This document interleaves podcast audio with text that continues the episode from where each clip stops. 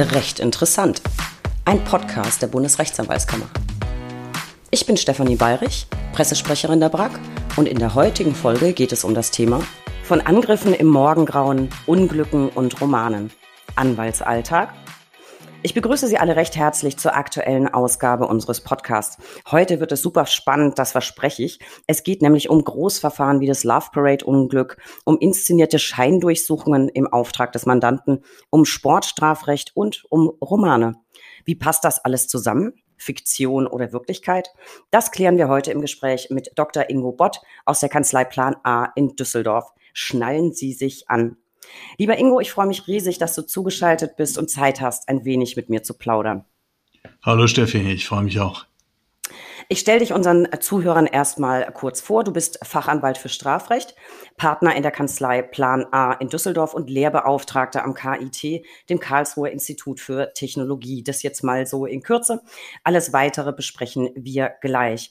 Und wie mit allen Gästen sonst auch, möchte ich mit dir ganz von vorne anfangen. Wir haben nämlich ganz viele junge Zuhörer, die noch überlegen, was sie denn studieren sollen und welchen Beruf sie ergreifen möchten. Und du hast dein Studium ja, wie ich finde, ziemlich abwechslungsreich äh, gestaltet. Zumindest klingt es danach, wenn man sich so ein bisschen auf deiner Internetseite umguckt. Studiert hast du in Freiburg, in Sevilla, Montevideo und Passau.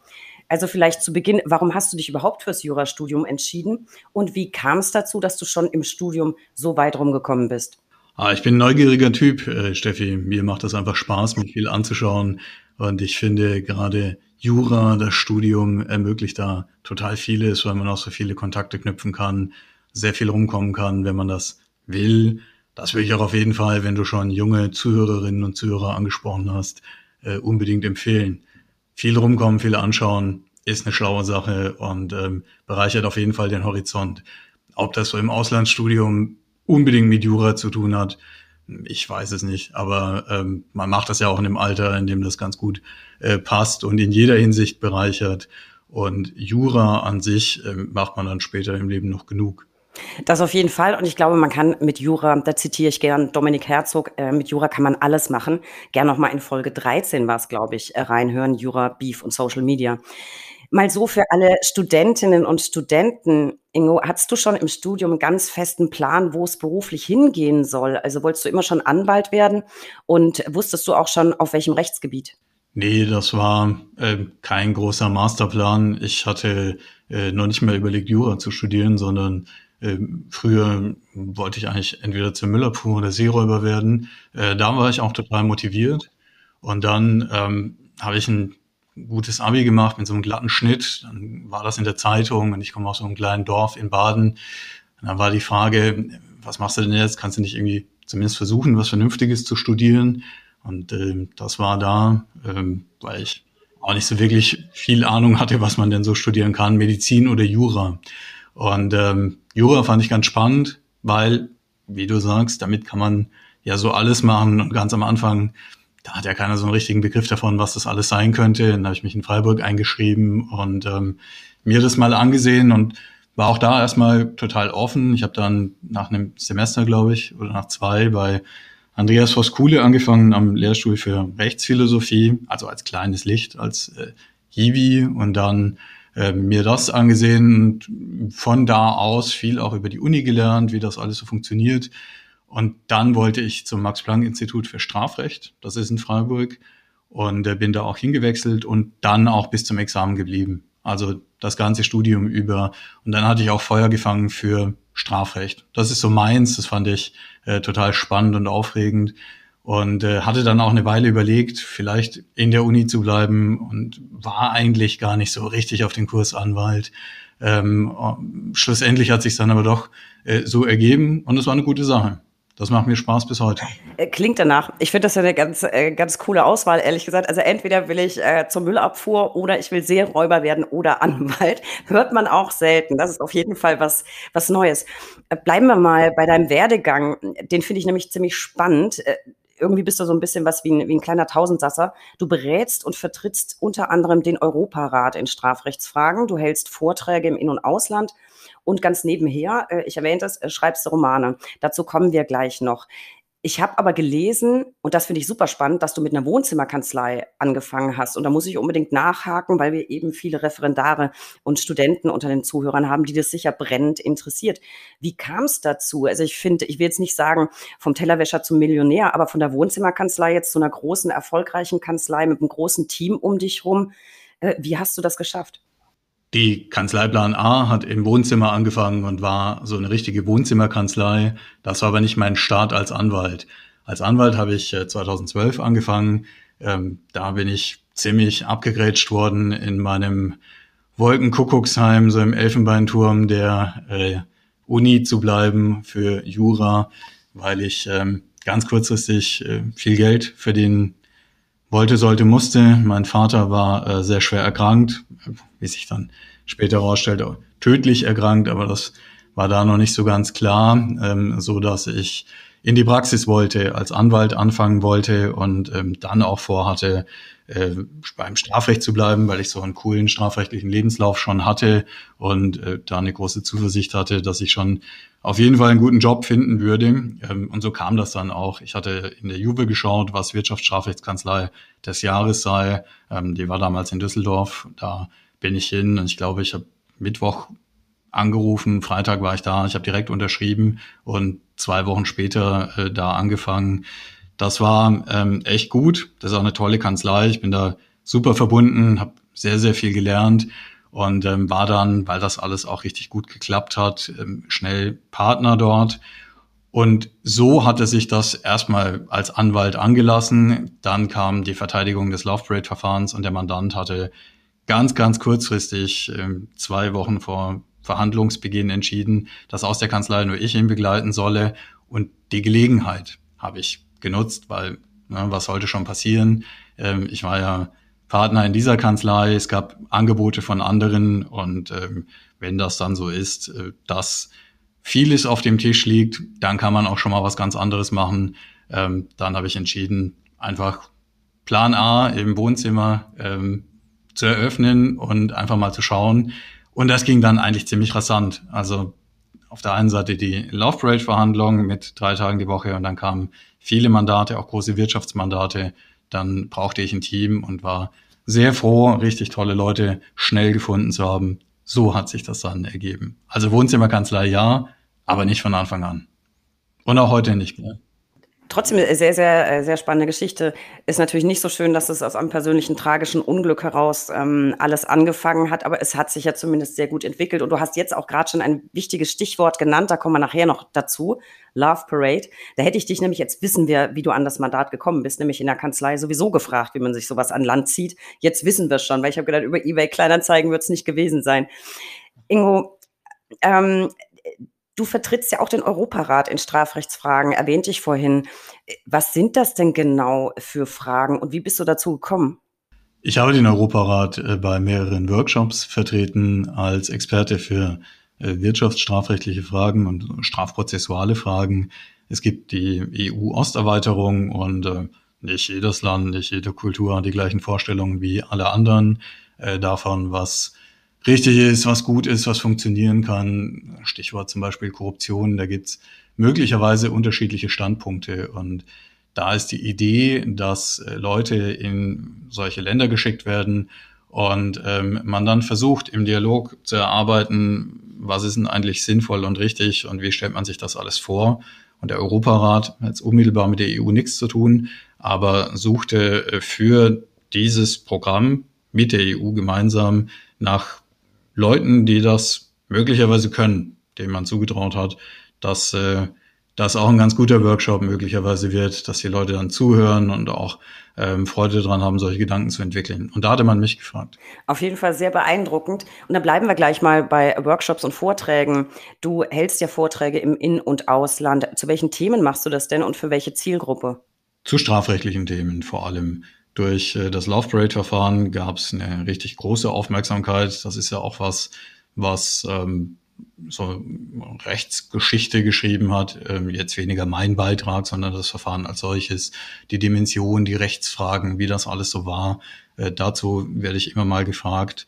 Ähm, in Unis ähm, und im Ausland ähm, bin ich häufiger, weil ähm, es dann auch Fragen gibt, wie funktioniert denn das deutsche Prozessrecht.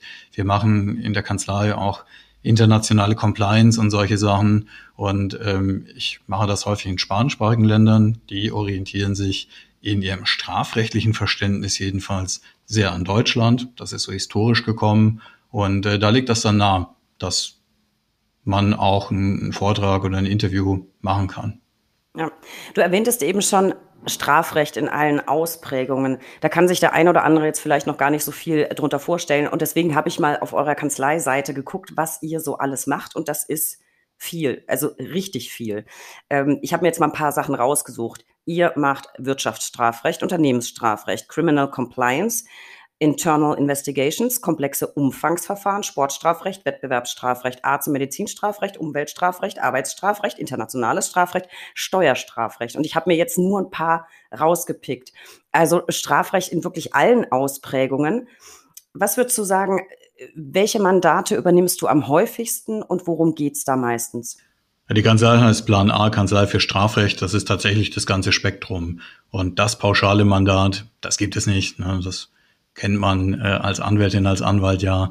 Äh, so richtige Muster zeichnen sich gerade, wenn es um Menschen geht, äh, wie im Strafrecht, nicht wirklich ab. Wir machen wirklich große Unternehmensmandate, ähm, dann auch gerne mit einem internationalen Einschlag, aber ich mag es auch total, in Hauptverhandlungen zu gehen und wir haben wirklich von äh, sehr, sehr großen Geschichten, die auch in den Medien vorkommen, bis zu ähm, Hauptverhandlungen vor dem Amtsgericht. Und sei es, wenn wir das pro bono machen, als Team, ähm, alles in der Kanzlei. Und genauso will ich das auch. Ich mag das. Das erdet und äh, das macht auch Spaß, dann im Gericht zu sein auf jeden Fall sehr vielfältig und abwechslungsreich, nehme ich an.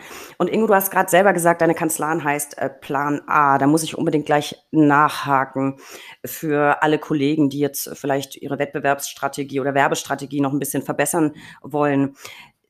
Du wirbst unter anderem mit, den, mit dem Slogan, wer Plan A hat, braucht keinen Plan B mehr.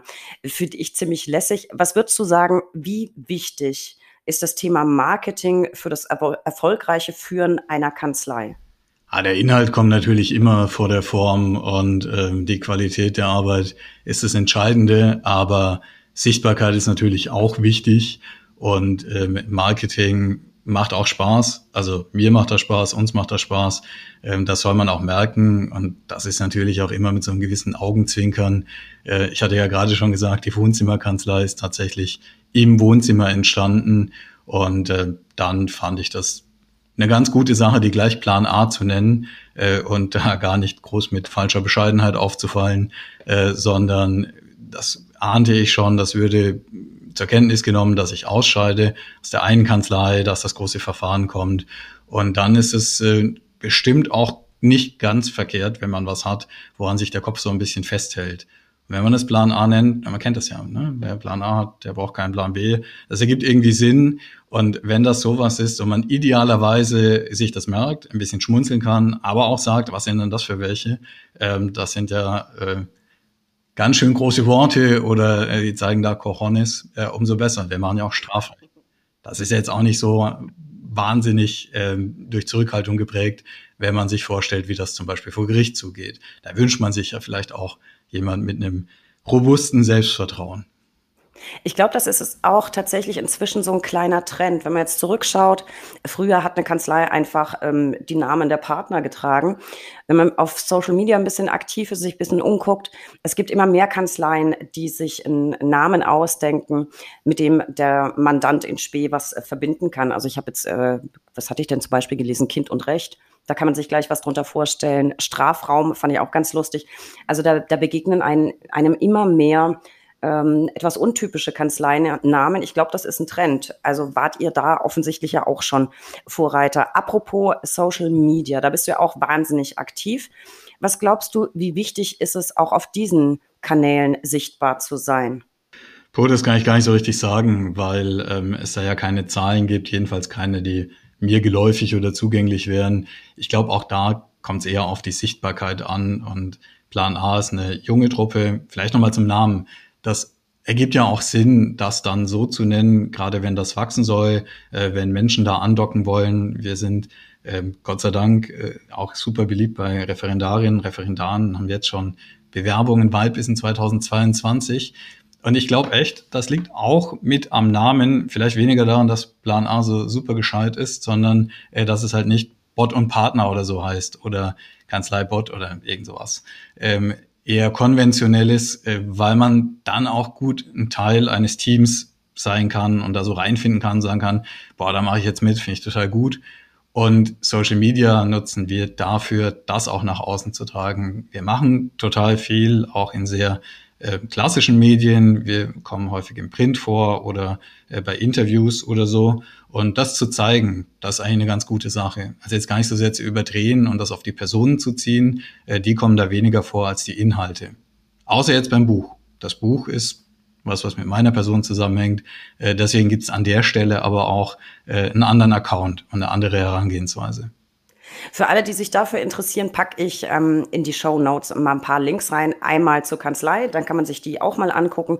Finde ich nämlich tatsächlich ähm, ein bisschen außergewöhnlich, euren Internetauftritt. Alles sehr jung, sehr frisch, junges Team. Und ich packe auch einen Link zu deinem äh, Instagram-Account rein. Dann kann sich da auch jeder mal umgucken und selbst ein Bild machen und nicht nur zuhören. Ingo, zurück zu den Tätigkeitsschwerpunkten und äh, für alle Zuhörer, die sich jetzt vielleicht nicht so ganz konkret vorstellen können, was man so im Sportstrafrecht macht. Was, was machst du da so? Ja, Sportstrafrecht ist Strafrecht auch erstmal in reiner Form, das im Sport vorkommt. Wir sind eng mit dem Sport verbunden, weil ich auch eine ganze Weile im Studium für eine Sportzeitschrift, für den Kicker als freier Mitarbeiter gearbeitet habe. Und ich glaube, das hilft total viel, wenn man diese Welt des Sports versteht und die Mechanismen. Das sind sehr eigene Charaktere und sehr eigene Denkweisen. Und wenn dann strafrechtliche Probleme aufkommen, das ist ja ganz oft so, dann muss man sich auch eindenken können und äh, verstehen, wie ticken die, wo kommt das her, wo geht das hin. Ähm, das sind dann klassische strafrechtliche Fragen, so wie das jetzt. Das war in den Medien, deswegen kann ich es offen ansprechen, eben im Rahmen von Sozialversicherungs Beitragsfehlleistungen äh, bei einem Bundesligisten der Fall gewesen sein soll. Das sind aber manchmal dann auch sportstrafrechtsspezifische Sachen. Da gibt es ja auch ganz eigene Straftatbestände im Strafgesetzbuch oder im Dopingbereich. Ähm, da beraten wir individuell, also Sportler, aber auch äh, Verbände, Vereine, wenn es um so Fragen wie Compliance geht. Also auch da hast du eigentlich das ganze Spektrum, das aber vor Sporthintergrund und im Sport stattfindet. Also es geht dann doch um mehr als äh, die Körperverletzung bei der Blutgrätsche. Ich konnte mir da nämlich auch nicht so wirklich was drunter vorstellen. Ähm, ja, Ingo, ja, Ingo, es äh, tut mir wahnsinnig leid. Wahrscheinlich wirst du das immer gefragt, aber du bist auch ein bisschen selber schuld, weil du hast vorhin das Stichwort auch selbst geliefert. Deswegen frage ich jetzt nochmal nach, auch wenn es schon ein paar Jahre her ist. Jedem ist es ein Begriff, der Love Parade Prozess. Und du warst ja als Individualverteidiger tätig. Und ich glaube, wir dürfen da schon so ein bisschen drüber sprechen, ist ja sowieso durch die Medien gegangen. Für alle, die es nicht mehr so ganz im Kopf haben, äh, worum ging es in dem Verfahren hauptsächlich? Also was war die rechtliche Thematik, die im Vordergrund stand? Das Verfahren knüpfte erstmal in der Sache an eine furchtbare Tragödie an. Am 24. Juli 2010 sind in Duisburg bei der Love Parade, also einer Techno-Tanzveranstaltung im Rahmen einer Massenpanik, sehr viele Menschen zu Tode gekommen. Ähm, sehr viele Menschen wurden verletzt. Das war das, was passiert war, also eine große Katastrophe. Und daran knüpfte die juristische Aufarbeitung an. Ähm, die Staatsanwaltschaft hatte sehr, sehr lange gebraucht, äh, bis sie richtig aus dem Knick gekommen war. Das Verfahren hatte viele Wendungen genommen. Das wurde auch mal nicht eröffnet. Und dann wurde der Eröffnungsbeschluss erzwungen. Dann kam es doch zum Verfahren. Und das Ganze hatte sich irgendwann möglicherweise, manche würden sagen, ich zum Beispiel, so im Rahmen kognitiver Dissonanzen äh, verfestigt auf ganz bestimmte Angeklagte, die viele, ich natürlich auch, aber auch teilweise die Medien der Öffentlichkeit für die Falschen gehalten hatten. Also nach der Katastrophe, die geschehen war für all die Angehörigen, die jemand verloren hatten bei dieser Tragödie, äh, knüpfte sich die zweite Katastrophe, wenn man so will, an für die Angehörigen mehr oder weniger vor einem Verfahren zu stehen, bei dem man greifen zu glauben konnte, dass das gar nicht die Aufklärung bringen würde, die sich die Angehörigen zu Recht gewünscht hatten. Und das Ganze war 2010 in der Sache geschehen, als ich noch gar nicht Anwalt war. Ich wurde dann 2012 als Associate mit reingenommen in dieses Verfahren und war da erstmal reiner Zuarbeiter und so ein Schluck Wasser in der Kurve und habe in der Akte äh, versucht, oben und unten zu entscheiden, zu unterscheiden und äh, dann auch allmählich mit dem Mandanten Kontakt bekommen. Äh, das ging dann viele Jahre bis 2017, das Verfahren tatsächlich ähm, zur Verhandlung kommen sollte. Und als das dann so war, als dann wirklich feststand, in zwei Wochen findet das Ganze statt, ähm, hat mein Mandant, mein damaliger Mandant, glaube ich, für sich auch gemerkt, okay, das ist jetzt die Realität. Mein Name steht im Spiegel, mein Bild ist im Spiegel, ähm, ich komme da überall vor und das wird jetzt eine harte Zeit. Und so überzeugt ich auch sein mag, dass mich keine strafrechtliche Verantwortlichkeit trifft an dem, was hier geschehen ist. Ich muss da trotzdem irgendwie durch. Und in der Situation hat er entschieden, von dem Anwaltsteam, das er bis dahin hatte in, in der Kanzlei, in der ich war, äh, zu sagen, nee, ich, ich sag's mal mit seinen Worten, ich mache das mit dem Langhaarigen, der ist ein cooler Typ ähm, und ich muss das ja auch irgendwie ertragen können und brauche da jemanden an meiner Seite, äh, mit dem ich das Gefühl habe, diesen Weg gehen zu können. Und für mich war das total besonders und bemerkenswert. Ich war zum damaligen Zeitpunkt exakt halb so alt wie er ähm, und da doch sehr überrascht, als er die Entscheidung gefällt hatte, war ich gerade für einen Vortrag in Kolumbien, ähm, weil ich dachte, gut, in zwei Wochen fängt das Ganze an, aber ich bin da dabei und jetzt nicht gerade mittendrin. Und ähm, deswegen kann ich auch zwei Wochen vorher noch in der Karibik rumspringen. Und da kam dann der Anruf und die Frage, ob wir das gemeinsam angehen können. Ja, und da kann ja jeder, der hier zuhört, mal selbst ähm, in sein eigenes kleines Herz hören, äh, wie sie oder er da entscheiden würde. Ähm, für mich war das dann klar, das anzunehmen ähm, und die Herausforderung dann auch zu suchen.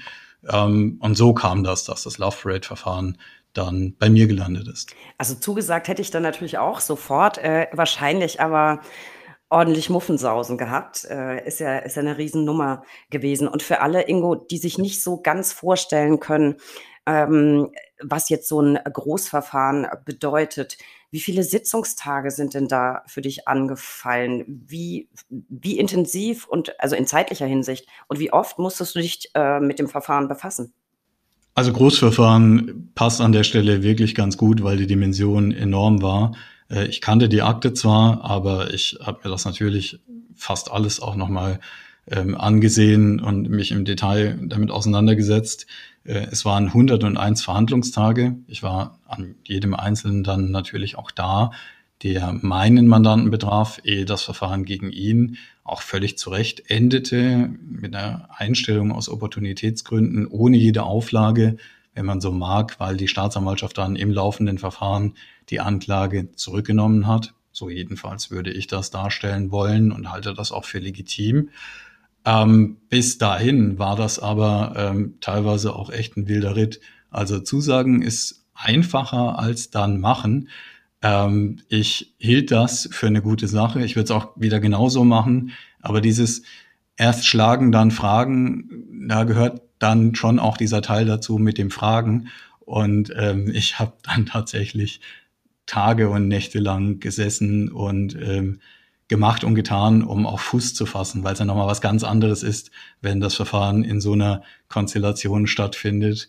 Ähm, das war sehr intensiv. Und dann hatte ich zwischendrin auch noch diese brillante Idee zu sagen, na gut, wenn ich schon die ganze Zeit hier sitze, dann kann ich auch gleich noch die, die Kanzlei im Wohnzimmer machen.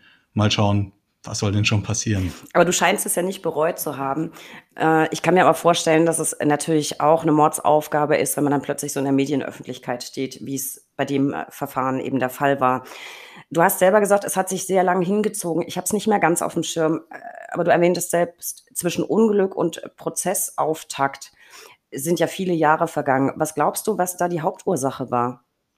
Ich glaube, das war super schwer zu greifen. Das waren ja auch viele, viele verwaltungsrechtliche Fragen, die dann zu klären waren, baurechtliche Fragen, aber auch ordnungsrechtliche Fragen, alles Mögliche. Ich musste mir das auch alles mal aneignen, ähm, was ich mir niemals hätte träumen lassen, weil ich da im Studium ähm, durchaus bewusst möglicherweise auf Lücke gesetzt hatte und äh, dann musste das alles, alles auch nochmal versuchen zu verstehen und habe mich dann einquartiert in der Bibliothek ähm, des Verwaltungsgerichts. Und ich hatte ja das Privileg, die Akte zu haben und mich nur an dem abarbeiten zu müssen, was andere, nämlich die Staatsanwaltschaft, schon fabriziert und verzapft hatten. Ähm, ich glaube, das war einfach auch eine total große Herausforderung für die Ermittler, äh, das alles für sich zu ergründen. Wie war das denn in der Sache? Da haben ja hunderte Menschen mit der Planung zu tun gehabt. Und äh, dann zu versuchen nachzuvollziehen, wie das alles auch normativ zusammenhängt. Ich glaube, das war äh, richtig, richtig schwierig. Und deswegen haben sie es auch nicht hinbekommen. Ähm, davon bin ich bis heute überzeugt.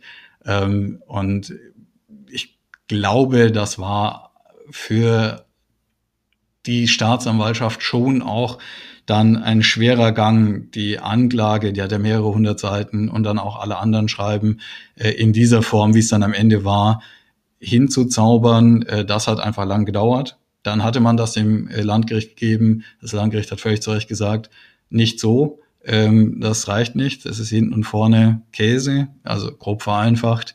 Dann äh, ging es über das OLG, bis die Klage erzwungen war und dann waren auf einmal sieben Jahre ins Land gezogen. Ja gut, ist natürlich sowohl was das Ausmaß der Tragödie als auch den rechtlichen Hintergrund angeht, ähm, einfach noch nie da gewesen. Das äh, wird sein. Äh, noch nie da gewesen, für mich zumindest ein aber, aber, aber auch super bitter, ne? wenn man sich die Angehörigen vorstellt, die dann die ganze Zeit die Hoffnung hatten, wenn es denn dann vor ein deutsches Gericht geht, dann werde das zumindest mit Sachaufklärung und Wahrheitsfindung zu tun haben. Und dann so eine seltsame Veranstaltung. Ähm, ich habe da leichtes Reden aus Sicht der Verteidigung. Mir war es wichtig, äh, das, wovon ich überzeugt war, bestätigt zu finden, nämlich dass mein Mandant nichts dafür kann. Aber mir hat das schon wirklich wehgetan, tut es bis heute, dass das Verfahren ähm, diesen Ansprüchen nicht genügt hat. Da hätte ein Untersuchungsausschuss, und das hatte aus meiner Sicht Züge, dieses Verfahren, aber es war halt keiner äh, der ganzen Sache schon besser getan. Ja, ich glaube, in die, in die Situation der Angehörigen kann man sich gar nicht ernsthaft hineinversetzen. Also die Enttäuschung muss, muss riesengroß gewesen sein und die kommt ja auf den, auf den eigenen Verlust einfach noch obendrauf. Also das mag man sich äh, gar nicht vorstellen. Ein aus dieser Sicht, aus dieser Perspektive sehr, sehr unschönes Verfahren natürlich für die Angehörigen. Deswegen wechseln wir jetzt das Thema, Ingo. Ich habe nämlich noch was, das brennt mir richtig unter den Nägeln, äh, auf die Gefahr hin, dass auch das nichts Neues ist, dass du immer dazu ausgefragt wirst. Aber ich finde es super spannend. Mockdown Rates und da will ich einfach wissen, verkleidest du dich dann wirklich mit deinem ganzen Team als äh, Kartellbeamter und verbreitest irgendwie im Auftrag des Mandanten Furcht und Schrecken? Ich habe da nämlich ganz spannende Artikel äh, drüber gelesen und ich bin total gespannt, was du dazu erzählst. Ich kenne nämlich wirklich in meinem näheren Kollegenumfeld niemanden, der diese Nachfrage bedient. Und ich habe da, ich bin ein fantasievoller Mensch, ich habe immer gleich cineastische Szenen vor meinem inneren Auge. Und deswegen plauder doch mal aus dem Nähkästchen. Und für alle, die nicht wissen, was das ist, erklär doch vielleicht erstmal, was ist ein Mockdown-Raid? Ein Mockdown-Raid ist eine simulierte Durchsuchung, um zu schauen, wie würden denn die Mitarbeitenden in, eine, in einem Unternehmen reagieren, wenn es zum Ernstfall kommt, wenn dann wirklich die Behörde morgens klingelt. Und wir verkleiden uns da nicht als Ermittler, wobei es relativ einfach wäre, sich zu verkleiden als Kartellbeamter, wie du es genannt hast, äh, weil die recht gechillt daherkommen, die tragen keine Uniform. Also es wäre dann einfach nicht so total gut sitzende Jeans und ein komisches T-Shirt. Ähm, dann hast du den Kartellbeamten, wir kommen als Anwälte. Wir sind ähm, dann im Anzug da und äh, kommunizieren das auch, äh, dass wir jetzt gerade eine Durchsuchung simulieren. Das machen wir ähm, also nicht mit Riesenbuhai, ähm, aber schon so mit Unterstützung dann der Compliance-Abteilung oder der Geschäftsführerin des Geschäftsführers, dass die Ernsthaftigkeit verstanden wird und dass auch die Leute in der Situation ankommen, die im Unternehmen tätig sind, um äh, zu verstehen, wir machen das jetzt schon richtig, aber nicht so, dass irgendeiner den Herzinfarkt rauskramen muss oder irgendwo den Schredder anwirft. Das wäre das wär nämlich meine nächste Frage gewesen. Also wenn ihr es nicht offenlegt, dann hätte ich jetzt natürlich sofort nachgefragt, ob da immer hektisch irgendwelche Festplatten gelöscht äh, werden oder Dokumente geschreddert und Papierkörper angezündet. Ähm, das heißt, meine Fantasie ist doch so ein bisschen mit mir durchgegangen. Äh, ihr legt es also in jedem Fall dem gesamten Personal gegenüber offen, dass es eine Simulation ist und dass ihr Anwälte seid.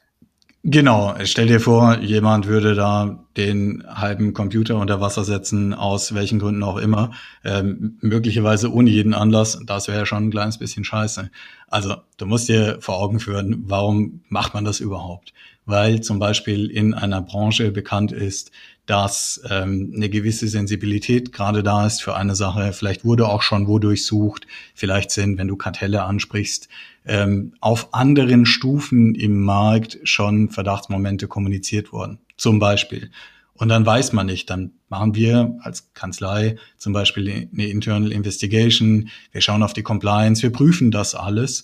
Ähm, und da will man ja aber trotzdem so die Absicherung haben, wenn jetzt äh, tatsächlich hier auch eine Durchsuchung aufkommen sollte, wo vorher keiner gefeit ist. Wir hatten das ja auch gerade erst in der Bundesliga zum Beispiel. Also alle Lebensbereiche kann das betreffen. Und wenn das so kommt, wie gehen dann unsere Mitarbeitenden damit um und äh, wie bekommen wir das auch hin, dass keiner ähm, direkt nach außen rennt und sagt, also ich nutze jetzt hier mal die Gelegenheit zur Lebensbeichte und erzähle, ich habe in der dritten Klasse ein Radiergummi gestohlen und außerdem in Zimmer sieben ist eine komische Akte. Also all das äh, bedarf ja äh, möglicherweise auch zu einer vernünftigen Vorbereitung. Äh, deswegen ist dieser Show-Effekt eher völlig zweitrangig. Wichtig ist, äh, vorher wurde ja auch in der Regel schon mal darüber gesprochen, wie ist es denn bei so einer Durchsuchung, dass die Leute dann auch merken, okay, wenn das wirklich stattfindet, dann sind wir eigentlich ganz gut aufgestellt.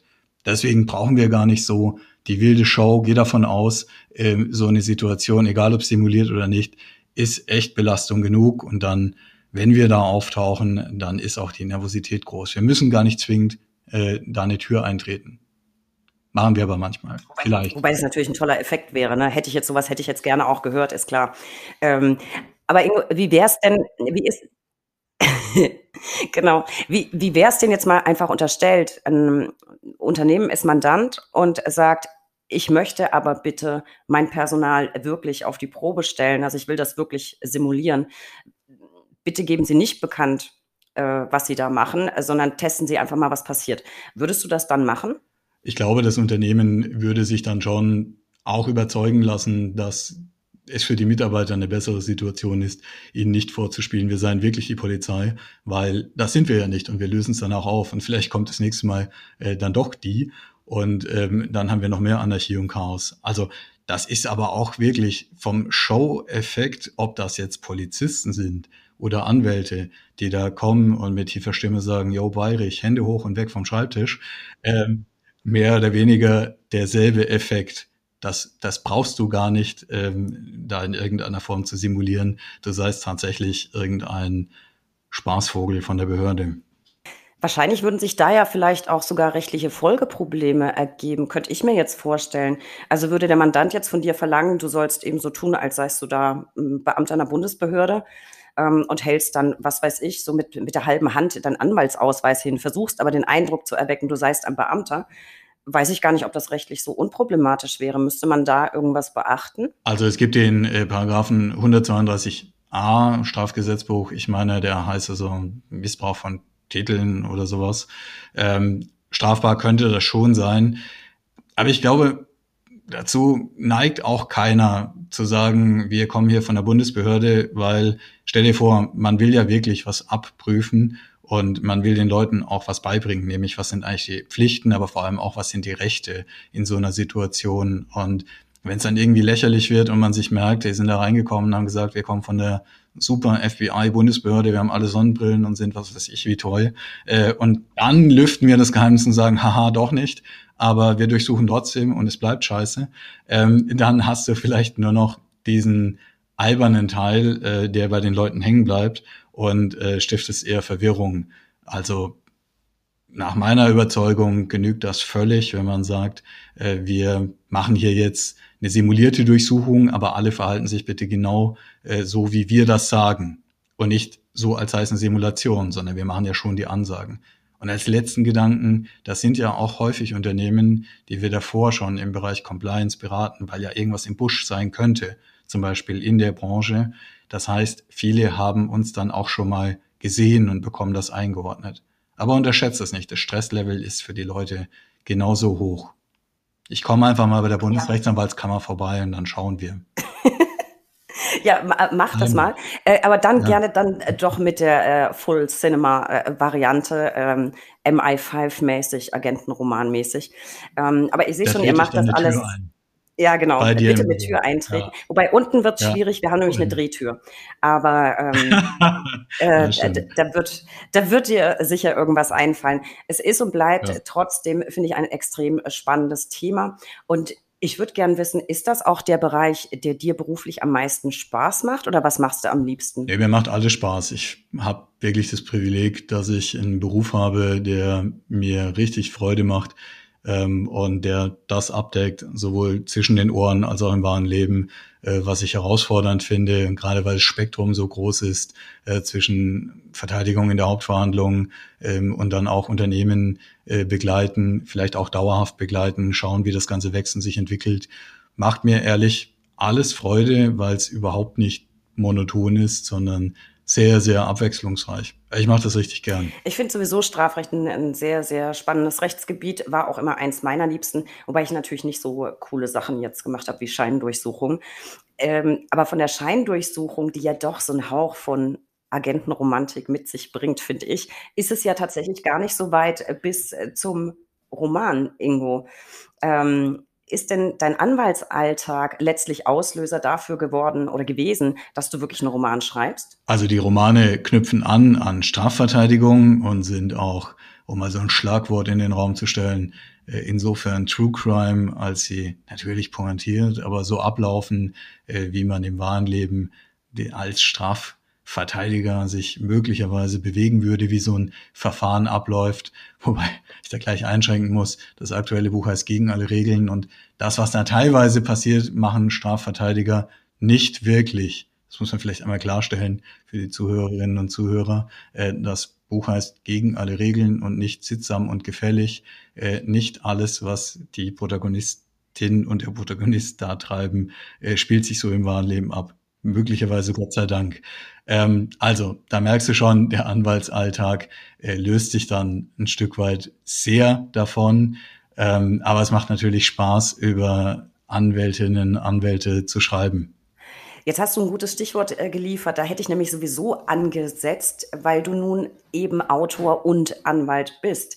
Und du hast selbst gesagt, gegen alle Regeln ist quasi der Untertitel des Buches wie viel Anwaltswissen hast du tatsächlich einfließen lassen? Du sagst jetzt schon, die verhalten sich nicht immer so, wie ein Strafverteidiger es auch würde. Aber halten sie sich doch in den wesentlichen Bereichen an Recht und Gesetz, deine beiden Akteure? Ich frage deshalb so genau nach, weil wir just dazu nämlich vor kurzem eine Podcast-Folge veröffentlicht haben, nämlich Folge 33 Krimi-Analyse von Leichen und Lügen. Und da gab es nämlich eine Studie, die sich damit befasst hat, wie viele Rechtsbrüche in Tatortkrimis begangen werden von Ermittlungsbeamten. Jetzt sind deine beiden Akteure eben keine Kripo-Beamten, sondern Anwälte. Aber daher frage ich so genau nach, ähm, wie viele Rechtsbrüche begehen denn die beiden? Oder hast du schon Wert darauf gelegt, dass es relativ rechtlich realistisch dargestellt wird? Ich könnte mir schon vorstellen, dass da an der einen oder anderen Stelle zumindest das Recht gedehnt wird und dass es möglicherweise auch mal ziemlich krachend bricht, dass man das aber auch merkt. Wenn das nicht so ist, sondern wenn einfach gezeigt wird, äh, wie läuft es denn in der Kanzlei, wie läuft es in so einer Verteidigerkonstellation, wie ist denn das in der Hauptverhandlung, dann folgt das Ganze, wie gesagt, pointiert, aber schon dem, äh, wie es im wahren Leben läuft. Das war mir auch wichtig. Das ist ja auch das, äh, was ich beruflich mache. Und ich glaube, das ist auch ganz spannend, für die Leserinnen und Leser, das mal nachvollziehen zu können, weil das Buch ja da anfängt, wo der Tatort, wie du es angesprochen hast, aufhört. Und im Tatort, da wird ja manchmal schon so rumgewählt westet. Da gibt es ja gute Tatorte. Es gibt auch welche, da schaut man zu und der Fachmann staunt, der Laie wundert sich und man fragt sich, was zur Hölle machen die denn da? Ähm, das ist äh, bei dieser Pirlo-Reihe sicher anders. Ähm, wenn es dann zu äh, Grenzüberschreitungen kommt, dann sind die auch wirklich so, dass äh, man das merkt. Das, das finde ich sehr gut, weil ich finde, man hat ja auch immer so ein bisschen, ja, einen Aufklärungsauftrag und möchte ja nicht ähm, die Anwaltschaft irgendwie völlig falsch darstellen. Finde ich sehr gut. Apropos Anwalt, Hauptcharakter, Ingo, wie viel von dir steckt in dieser Figur? Jetzt mal abgesehen davon, dass ich glaube, familiäre Verbindungen äh, zur organisierten äh, Kriminalität da sind. Also beim Akteur, nicht bei dir. Wie viel steckt von dir da drin oder ist es eine reine Fantasiefigur? Die Piello-Reihe ist eine äh, Romanreihe, das sind fiktive Figuren und Geschichten. Das Ganze spielt auch innerhalb äh, dieser Bücher mit Identitätsfragen, mit der Frage, wer ist wer und wer macht was, ähm, ob und wie es da in Grundzügen Parallelen geben mag, das weiß ich nicht, das muss jeder für sich entscheiden, aber natürlich sind das ganz klar fiktive äh, Figuren, die auch äh, fiktive Sachen machen, gerade dann, wenn es zum Beispiel um diesen gegen alle Regeln Teil geht, der doch auch eine gewisse Rolle spielt. Na gut, dann äh, muss ich mir da wohl selbst ein Bild machen ähm, und gucken, ob ich da was von dir wiederentdecke. Es geht in dem Buch ja auch um Clankriminalität. Finde ich auch ein wahnsinnig spannendes Thema. Ich habe damit gar nichts zu tun, auch keine Ahnung davon. Ähm, hast du selbst in deinen Mandaten auch damit zu tun? Weil dann hätte ich nämlich, da müssen wir ein bisschen überziehen, dann habe ich nämlich noch ungefähr 1000 Fragen. ich glaube, für die 1000 Fragen müssen wir uns dann nochmal eine andere Folge nehmen. Ähm, hier beschränke ich mich auf sowas äh, diplomatisch Geschwurbeltes. Äh, wir sind ja die Kanzlei für Strafrecht und mit Strafrecht haben vom Chefarzt bis zum Manager bis zu den Menschen, die man auf der Straße trifft oder in der Zeitung auf der Titelseite sieht, manchmal viele Leute Schwierigkeiten. Ähm, das geht ja auch teilweise sehr schnell und da kann jeder drunter fallen. Aha. Jetzt das war jetzt sehr diplomatisch. Ja, ja, ja. Alle Zuhörerinnen und Zuhörer haben das jetzt gehört. Ähm, äh, wir werden dich dann verpflichten für irgendwann eine weitere Folge zu diesem Thema, weil das würde wahrscheinlich wirklich zeitlich alles sprengen. Aber ich, ich habe mir das gemerkt. Ich habe mir auch eine Notiz gemacht. Ich, ähm, ich habe einen guten Ingo, Titel dafür. Ich habe vorhin Werbung bekommen für das Hörbuch von Pirlo gegen alle Regeln. Und der Werbeclaim, da muss ich selber schmunzeln, weil ich den ganz gut fand, war Clan und Charme. Also, das ist nicht so ganz schlecht. So kannst du dann die Folge ja. nennen. Dann machen wir tausend Fragen zu Clan und Charme. Das machen wir unbedingt. Wie gesagt, äh, jetzt hast du dich selbst auch ein bisschen reingeritten. Ich komme darauf zurück. Ähm, Ingo, jetzt mal ganz banal. Ich meine, du bist nicht nur Anwalt, du berätst den Europarat, du hältst Vorträge. Wie schafft man es, dann nebenher auch noch einen Roman zu schreiben? Ist mir völlig unerklärlich. Ich schaffe es meistens nicht mal regelmäßig, meine Mami anzurufen und meine Kreativität erschöpft sich darin, regelmäßig einen Einkaufszettel zu schreiben. Wie machst du das? Mit Freude, mit Leidenschaft und dann geht das. Mir macht das wirklich Spaß. Ich, ähm, ich habe ein schönes Leben. Ich mache Sachen, die mir Spaß machen und ähm, das merkt man hoffentlich auch. Ich glaube, das merkt man als Anwalt, äh, das merken die Mandanten, das merkt man, wenn man die Bücher liest, die sind ja auch äh, schnell und rockig. Ähm, ich habe da einfach Freude dran und ähm, jedenfalls mit der Kanzlei auch die Entscheidung gefällt, äh, was ja gar nicht so einfach war, weil ich das leite, ähm, ein Team anzustellen und ähm, das auch so, da bin ich total froh, dass das geklappt hat, aufzustellen, äh, dass das alles richtig gut funktioniert und auch alle anderen eine gute Zeit haben. Aber dann, dann geht es schon. Also ich finde, diese Freude äh, strahlst du auch ähm, eindeutig aus. Jetzt mal unterstellt, Ingo, du wirst der neue John Grisham, der neue Tom Clancy oder was weiß ich. äh, bleibst du dem Anwaltsberuf trotzdem treu oder verlegst du dich dann ganz aufs Schreiben? Nee, ich bleib dem treu. Das ähm, war ja nicht das, was so richtig linear hätte passieren sollen. Aber äh, jetzt habe ich Feuer gefangen. Jetzt äh, macht mir das Spaß und ähm, ich weiß nicht, die Seeräuberkarriere, man weiß es nie, vielleicht fügt sich ja nochmal irgendwie, aber Anwalt ist auf jeden Fall was, was ich ähm, immer beibehalten will und werde und die Kanzleiplan A soll es auch natürlich dauerhaft geben. Trotzdem wäre es schön, wenn äh, das mit dem Schreiben äh, auch gut klappt, klar. Ich drücke dir auf jeden Fall die Daumen und wir halten einfach mal fest, es ist nie zu spät im Leben, um doch noch Pirat zu werden. Ähm, genau, Ingo, bleibt trotzdem die Frage, hast du noch irgendwie sowas wie Freizeit? Wie sieht es aus mit der Work-Life-Balance? Ja, ich habe ähm, eigentlich erstaunlich viel Freizeit. Es ist immer so eine Frage, wie man es wahrscheinlich definiert. Ähm, das, was ich schreibe, mache ich ja nicht in meiner Berufszeit als Anwalt, wenn man so mag. Ähm, und ich mache das, weil ich es sowieso gerne mache. Ähm, das geht alles so wirklich auf eine total angenehme Art miteinander einher äh, und lässt auch noch viel Privatleben zu. Ich reise zum Beispiel auch sehr, sehr gern und sehr viel. Das lässt sich wiederum mit Vorträgen gut verbinden. Ich bin jetzt in zehn Tagen, wenn die Corona-Situation es zulässt, für eine Woche für einen Kongress in Tarragona und werde dann auch in Barcelona sein, wieder Leute besuchen, da aber auch arbeiten. Und so ähm, fügt sich das eigentlich alles ganz gut. Und ich glaube, das ist eine Typfrage. Bei mir ist es so, dass mir das alles mit so einer gewissen Lockerheit ähm, Spaß macht und sich nicht ausschließt, sondern das passt dann schon alles. Die Leute, die ich da treffe, mit denen ich auch in Barcelona arbeite, die kann ich auch ganz gut leiden. Und dann vermengt sich das möglicherweise ähm, bei aller Professionalität freue ich mich auch, die zu sehen. Also fasse ich mal zusammen, erfolgreich, hat noch Freizeit, gerade ein Buch geschrieben äh, und hat an allem auch noch Spaß. Mich beschleicht langsam der Verdacht, ich habe irgendwas falsch gemacht. Aber gut, äh, das freut mich sehr. Und ich glaube, jetzt mag mich kein Mensch. Wie gesagt, kein, kein Mensch wird jetzt noch sagen, der Bot ist ganz nett, aber vielleicht kaufen ja alle trotzdem die Bücher. Das wäre ja zumindest ganz schön, dann können wir uns darauf einigen. Ich wünsche dir auf jeden Fall, dass du, dass du damit Erfolg hast und dass du auch weiterhin trotz all deiner Aufgaben genug Freizeit hast. Und Ingo, damit sind wir eigentlich schon mitten in meiner persönlichen Lieblingskategorie, die drei Ls. Der Buchstabe L kann für so vieles stehen. Lieblingspannen, Lieblingsurteile. Lieblingsverfahren. Und von dir hätte ich gerne, natürlich zum Thema passend, deine Lieblingsliteratur. Ich lese gerne äh, Hemingway, aber auch äh, Spannung und Unterhaltung, so wie ich das selbst schreibe. Spannende Unterhaltung ist immer ganz gut.